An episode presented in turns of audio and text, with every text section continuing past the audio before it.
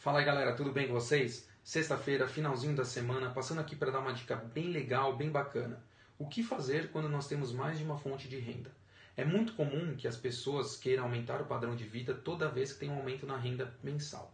Será que esse é o melhor comportamento? Será que essa é a melhor forma de agir? Eu não recomendo fazer dessa forma. O que eu aconselho é o seguinte: a sua atividade principal vai definir o seu padrão de vida. A atividade principal é aquela atividade que você dedica seu maior tempo e seu maior esforço.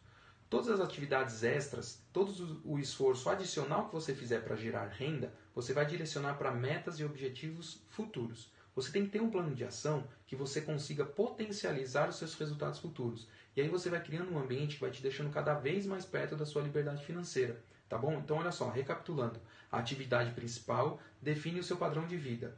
Todas as atividades adicionais que você fizer, você direciona para metas e objetivos futuros. Tá bom?